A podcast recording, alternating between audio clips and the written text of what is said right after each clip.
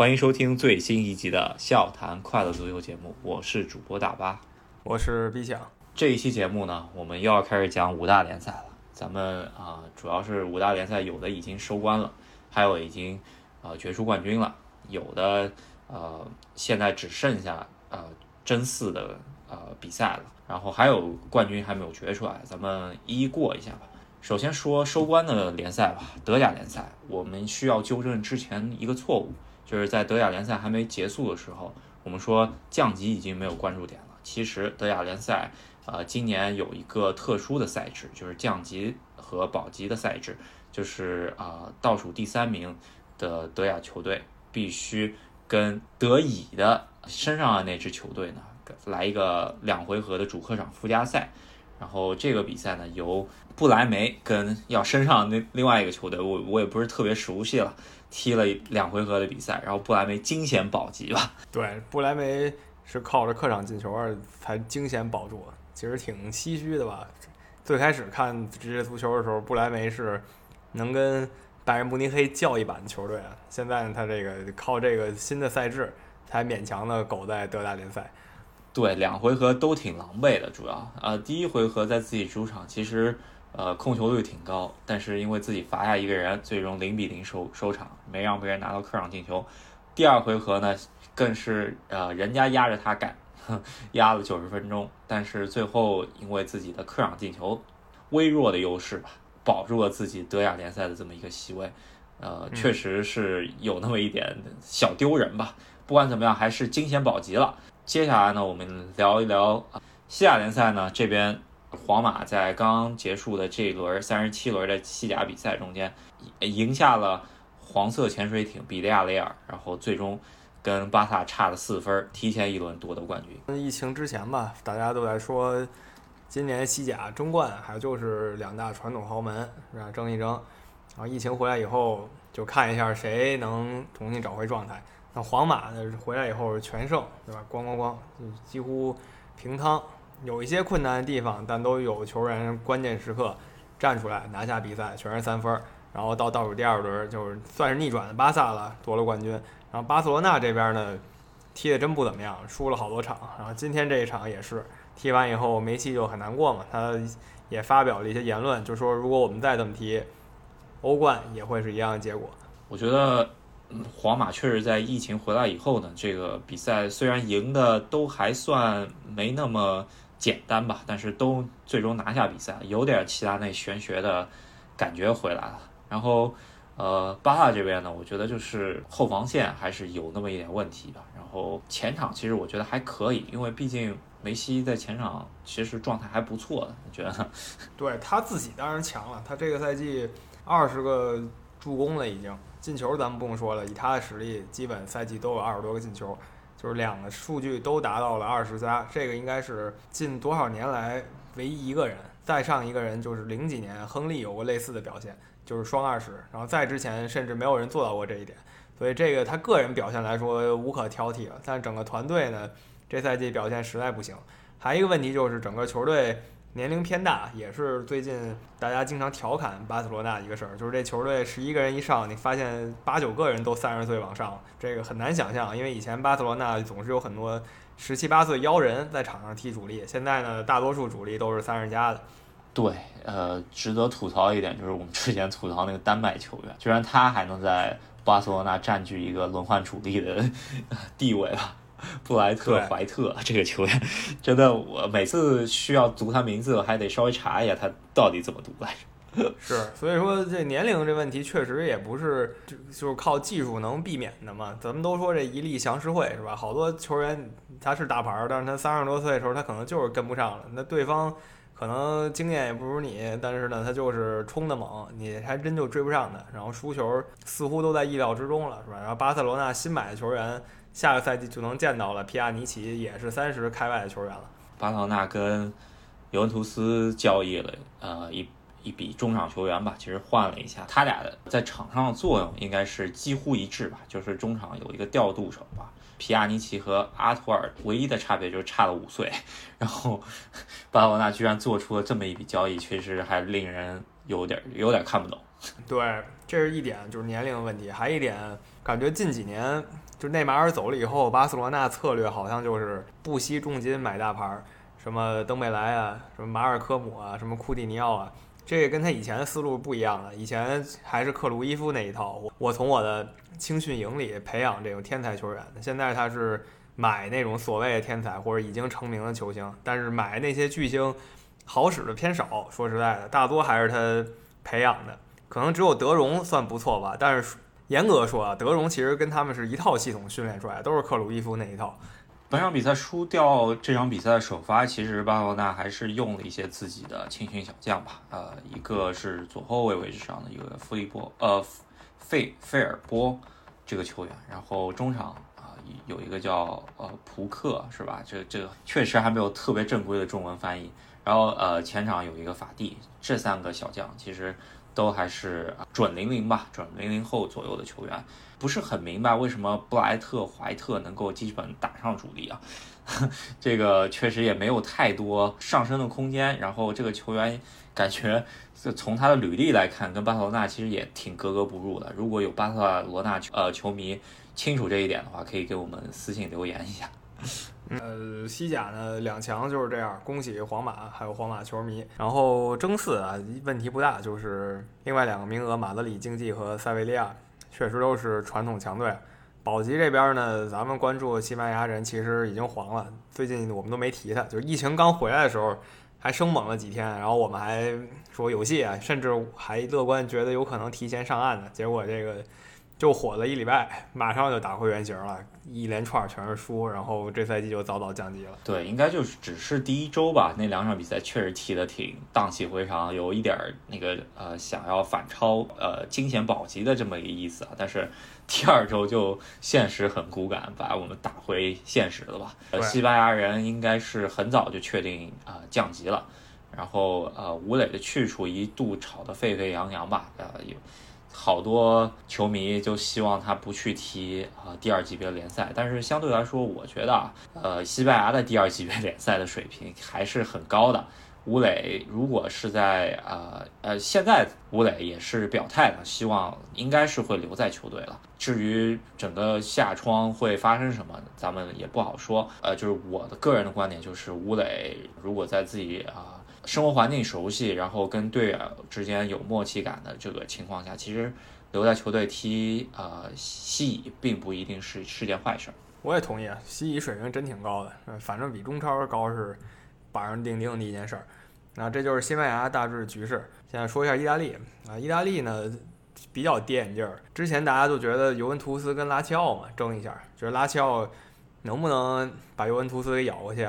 然后当时我们还说七月中旬有一场尤文图斯跟拉齐奥的直接对话很重要。那现在一看呢，尤文图斯其实拉了不少胯，但是拉齐奥呢拉胯拉更多，反倒是国际米兰跟亚特兰大又稍微看到了一点希望。所以这局势就完全变了。之前说是尤文图斯和拉齐奥，现在变成尤文图斯还是有很大希望，但是呢，挑战者变成了亚特兰大和国际米兰了。最近比较火的球队应该一个是真蓝黑亚特兰大。还有一个是真红黑是吧？米兰，可惜啊，就是啊，米兰在之前在疫情恢复之前的意甲联赛中间确实踢的实在太臭了，现在离那个欧冠区还是差的有点距离的。不然的话，这一波连胜踢下来以后，感觉米兰还是很有希望的，是吧？争冠这边呢，尤文图斯又是没赢，踢了一个三比三。被一个相对一般的球队逼平，真蓝黑亚特兰大这边是一个六比二狂扫。当年切尔西疯狂出租那一波球员里有一个叫帕萨里奇的，现在永久转会亚特兰大了。然后这几场挺火啊，上一场那个六比二的比赛里他也是猫的戏法。对，感觉亚特兰大比较火的原因之一吧，就是他的前场三叉戟，好像特别在之前的欧冠中间也是挺猛的。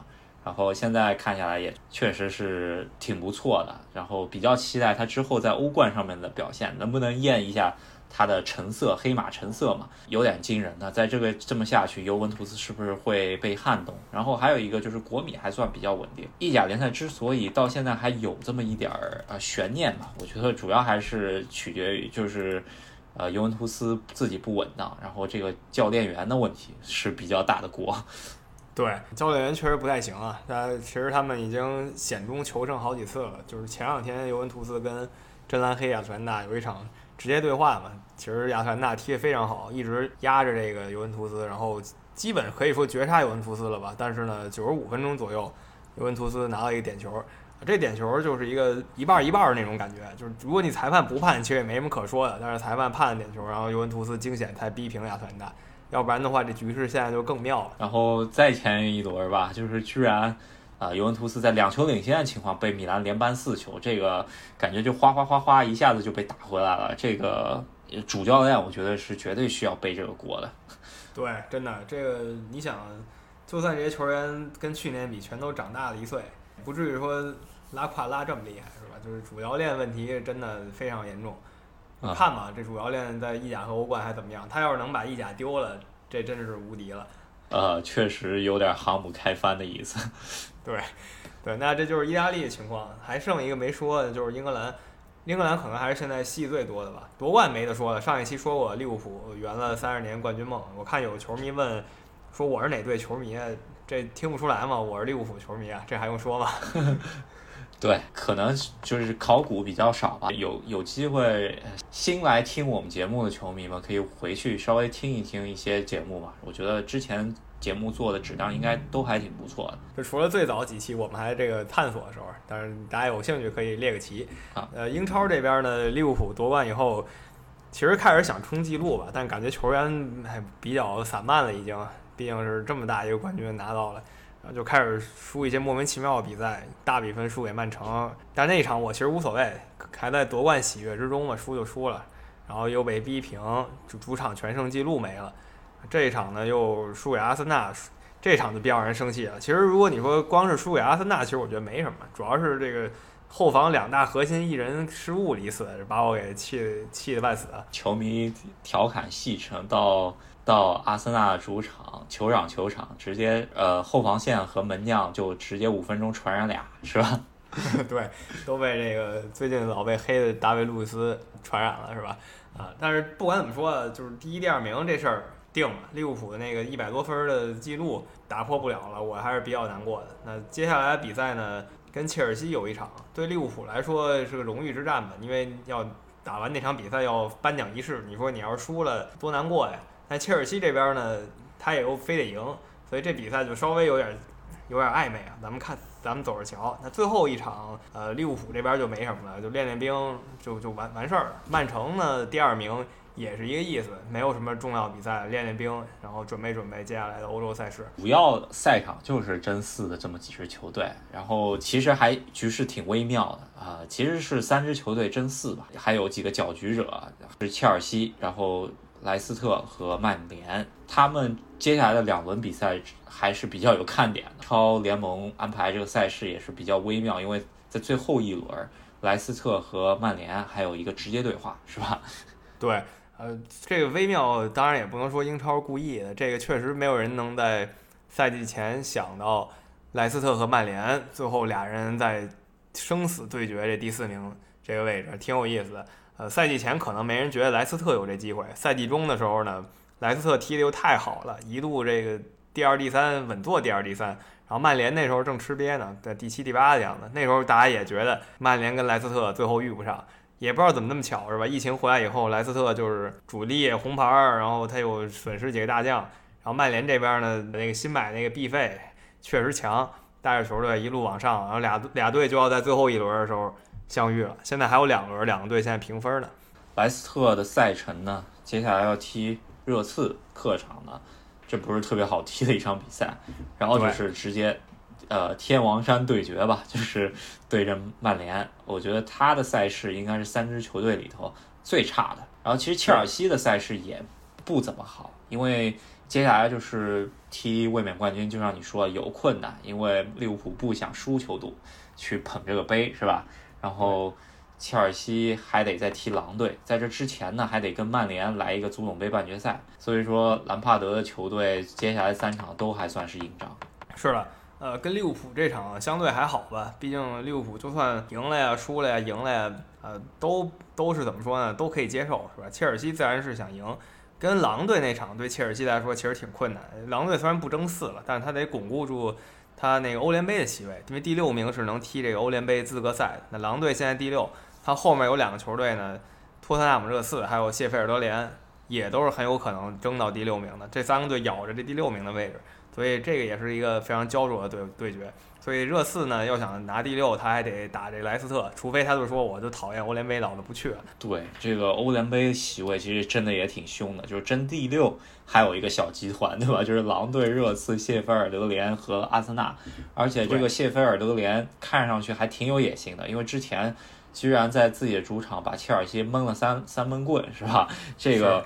我就觉得兰帕德，呃，在疫情回来之后，其实亮点还挺多的，但是主要还是原来的老毛病，不稳定，赢一场输一场，然后就赢能赢挺强的队，然后输也会输什么西汉姆联这种球队，就非常让人看不懂。喷的也有点早，对吧？他这毕竟还没有完全完整的操作一个下窗，啊，下窗操作完了，这些齐耶赫呀、维尔纳这些强援都到位了。你再看看他怎么样，是吧？这时候再做一个比较全面评论也不迟。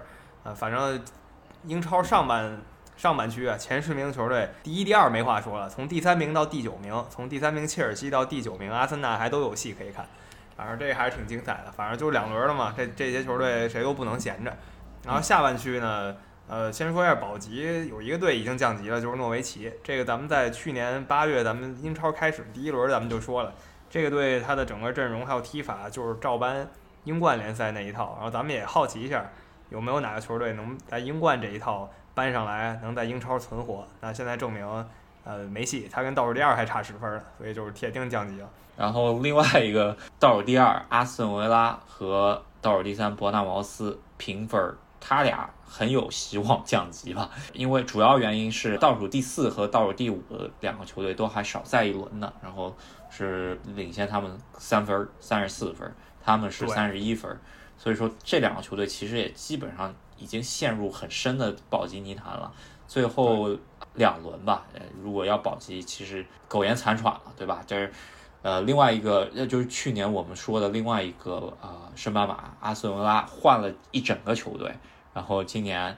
踢的这个水平应该是比去年的富勒姆稍微强一点吧，是吧？但是也没强多少，最终应该搞不好的话，这个呃也是应该是降级的。三个升班马里面最好的一个球队，咱们必须得提一下，那是谢菲尔德联队。这个球队呃确实是主教练的功劳很大，是吧？咱们刚刚已经让他出过场了，刚才是配角嘛，一个说是能三比零把切尔西砍翻，还一个就是说他还有资格争这个。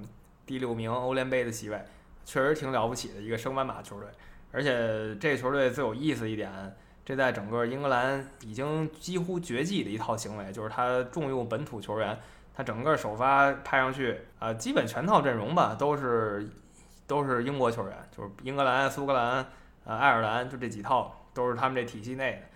吧？不像阿森纳、曼城这样的球队派十一个人，十一个国籍，是吧？就是是完全是另一套思路。啊，这种球队现在真的已经非常少见了。但是很很惊讶的是，他们踢得挺好的。谢菲尔德联主要还是取决于他的这个防线。然后啊，感觉这个教练是穆里尼奥派系的吧，就是比较功利主义的。然后丢球特别少，跟曼联和曼城丢球的个数是一样的吧，并列。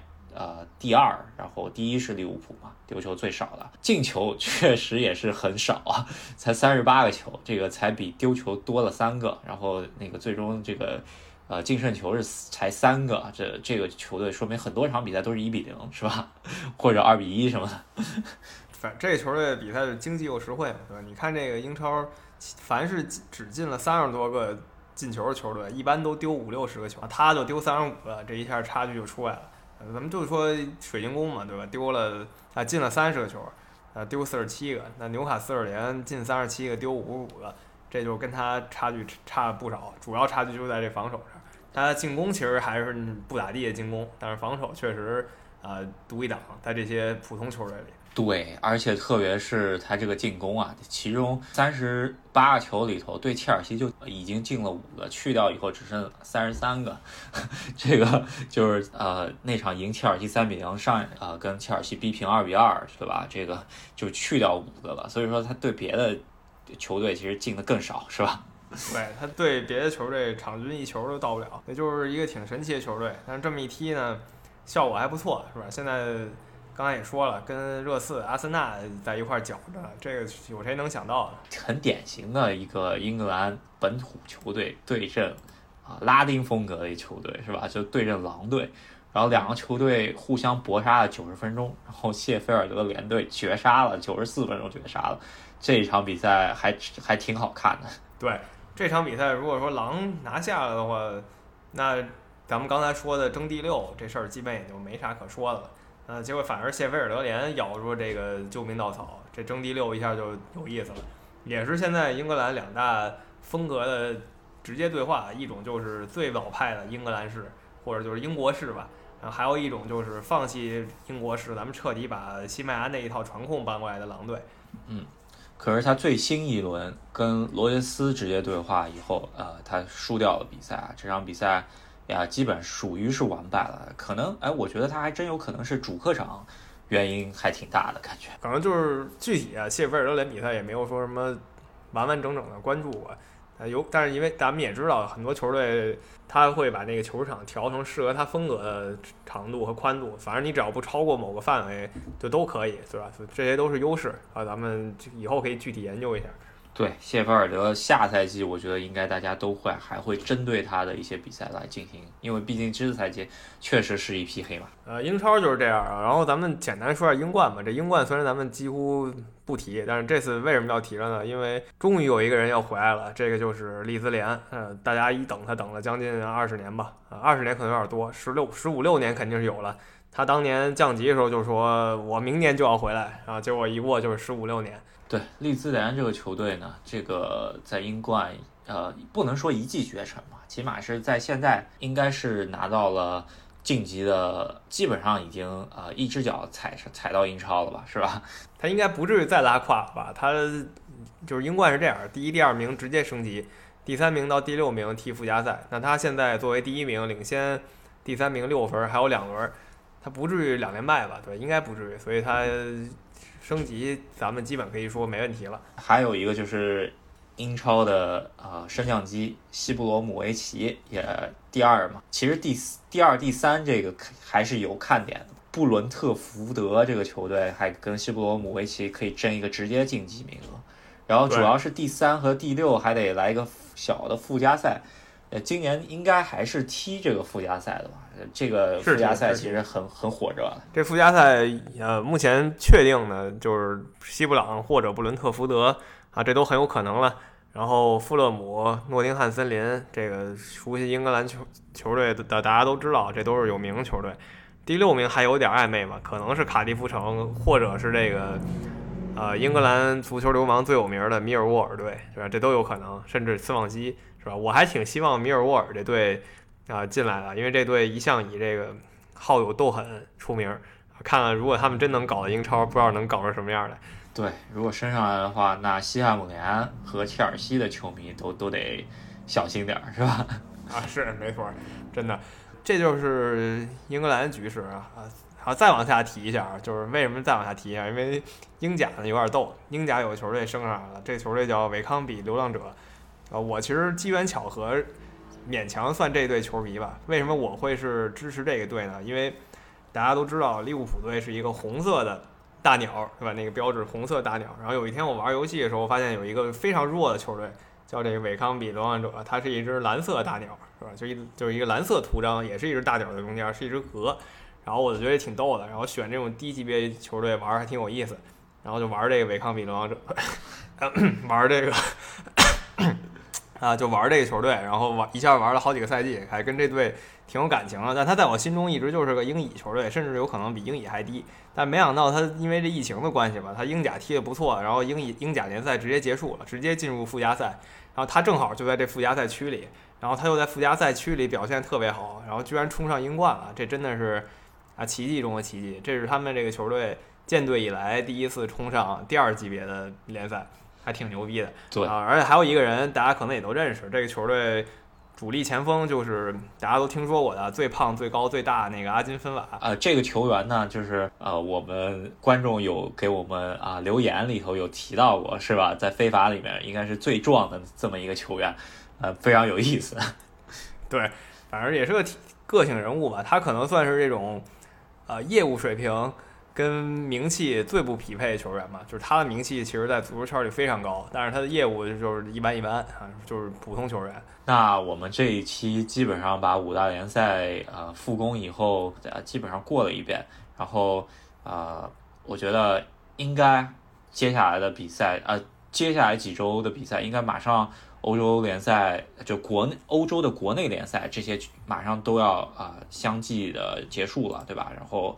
啊，看点还是很多，一个是英超争四、争六，然后还有一个就是意甲的争冠，还是非常有看点的。在这之后呢，欧冠联赛就要复工了，是吧？这个欧足联还挺有意思，他自己家国内联赛都踢完之后，然后再来踢一个集中式的欧冠联赛，我觉得安排的就比那个亚足联合理很多，是吧？也不是向着谁，这确实水平不一样。下面欧冠联赛就变成了一个赛会制比赛了。而且他还提前把这个座次给排好了，就不像以前了，十六进八以后八进四比赛要重新抽签，对吧？这是以前的方法。现在呢，他就把这位置给定了，十六进八以后，你不管赢输吧，就假如你晋级，你其实已经知道你下一个对手会有可能是谁了。这个跟以前是不一样的。就比如我们已经知道莱比锡红牛跟呃马德里竞技是下一组对手，然后亚特兰大和巴黎圣日耳曼是下一个对手。然后主要还是十六进八，还有四场比赛没踢完。然后他抽的席位，也就是这一个晋级名额之后会到哪里。然后抽出来的结果呢，还是比较呃有意思，因为他把没踢完的八支球队所呃能晋级的四个名额抽到了一起，是吧？反正不知道怎么回事啊。呃，反正我看有一些球迷说巴黎圣日耳曼捡到软柿子了，说这软柿子就是亚特兰大。看了这一个月的足球，感觉他也不是啥软柿子。你别忘了，巴黎圣日耳曼好久没踢了都。确实是这样，巴黎从三月到现在没有球踢，对吧？然后突然八月份要去踢一个欧冠，然后亚特兰大最近这状态，所以真不好说到底怎么回事儿。还有一个对决就是巴萨和那不勒斯，这个我觉得巴萨不至于拉垮，拜仁和切尔西决出这个名额，我觉得切尔西应该也是没有机会去翻盘。如果有机会翻盘的话，我觉得应该是兰帕德上辈子修了什么福吧，是吧？我觉得应该就是最终是拜仁和巴萨决一个，所以说下半区的这个强队还是比较多的，但是真蓝黑是有希望爆一个冷的。很多人都希望这个亚特兰大一路拿个冠军，真的就是像当年什么超级拉科这样一路冲到四强，然后甚至冲到决赛，冲到冠军。呃，因为大家也明白，亚特兰大这个队现在踢这么好，就说明这个队基本就快解散了，马上就买买买，顶多再维持到二零二二年，对吧？这些人你基本就见不到了。然后上半区的话，这曼城和皇马其实还是有那么一点焦灼。啊，曼城其实领先的不多吧，虽然有客场进球，所以这场比赛还是有的看，因为齐达内状态还挺不错的。瓜迪奥拉这这两天一直在试试阵容吧，什么小将各种试，不知道具体拿出几分实力了，所以看不好。但是齐达内毕竟也是逆转巴萨了，是吧？这个是有看点的。尤文和 里昂这一场，我觉得最大看点就是萨里到底能不能翻船的，呃，翻车的程度能到哪个级别吧，是吧？对。看吧，他意甲要是翻了的话，可能他彻底整个心态都崩了，是吧？就可能一翻翻到底。意甲要没翻呢，他可能又膨胀了，然后又翻了。所以这些事都不知道，或者他就反过来说也行，他意甲翻了，他支持后勇，欧冠一路冲到冠军啊，甚至有可能说他意意甲赢了，然后他又。高歌猛进，欧罗欧冠一路也跟着高歌猛进，这都不知道。毕竟萨里这教练他就是不太可预测嘛，他的很多战术啊，很多打法，然后他给球队灌输这种精气神儿啊，真的很难预测。他在切尔西时候就让你摸不着头脑。啊，对，主要还是尤文图斯基本上宣布了他下赛季应该留任了。这个我觉得对于尤文图斯球迷来说，又是一个赛季比较煎熬的一个的体验吧。然后马竞和莱比锡红牛来了一个强强对话吧。我觉得马莱比锡红牛应该本赛季不算特别弱。呃，至于这个呃转会切尔西的那个维尔纳到底踢不踢，我说实话还真不知道。他对，反正他维尔纳是卖了，然后具体他回头算谁的还不太清楚。他买了那个黄喜灿，是另一个红牛队萨尔斯堡红牛队黄喜灿，他刚刚买到莱比锡，这个人其实挺猛，当时也是说是亚洲下了几个比较强的球员。然后西蒙尼这边，呃，西甲也就比较正常吧，应该发挥的比较正常，呃，但是我觉得他应该是志在欧冠的，毕竟离欧冠两次非常近，被被齐达内干掉了，是不是？本赛季的四强还有机会跟齐达内再遇一次，我觉得这个还蛮有意思的，是吧？对他可能只能遇到齐达内了，安切洛蒂那个仇，呃，估计是报不了了。毕竟安切洛蒂在埃弗顿的是吧？埃弗顿混到欧冠还有点年月。所以说欧冠这个八月份重新开赛，这个还是挺令人期待的，特别是一回合的赛制，这个对于球迷朋友们肯定是跟如果是自己球队的话，因为呃，我觉得切尔西这个我就。不指望，然后利物浦也没在里头嘛，对吧？对于我们来说，其实就是看戏了，是吧？就可能看完这届欧冠以后，很多人更迷了，是吧？这世界杯、欧洲杯和欧冠到底啥区别？这不都是赛会制嘛，是吧？更搞不明白了啊！这个这也调侃一下。至于明年的比赛怎么踢，八月份该因为这个欧冠刚踢完，然后其实是正常的英超比赛马上就应该重新开始了。下赛季很多的规划应该还没出来，但是前两天。呃，国际足联把那个二零二二年的世界杯的这个规划已经出来了，不知道，我觉得规呃出来的有点早，呃不，因为毕竟欧洲杯还没踢呢，是吧？对，反正这个新冠肺炎是彻底把足球圈给打乱了。二零二二世界杯它本身就是一个搅局者，你说什么时候有这种赛会制的大赛会在职业联赛中间踢的，是吧？这这真的是绝无仅有一次。可见这个钱能通神啊！这也卡塔尔不知道掏了多少钱给这国际足联才把这事儿给办了。确实是，所以说呃，接下来一到两年的足球圈吧，我觉得都基本上会是特别不规则的一个呃状态。以前我们所知道常态，并不是不再是常态了，是吧？对，反正以后这几年的动身呃，以后这几年的节奏，我们会应该很难忘吧？也确实。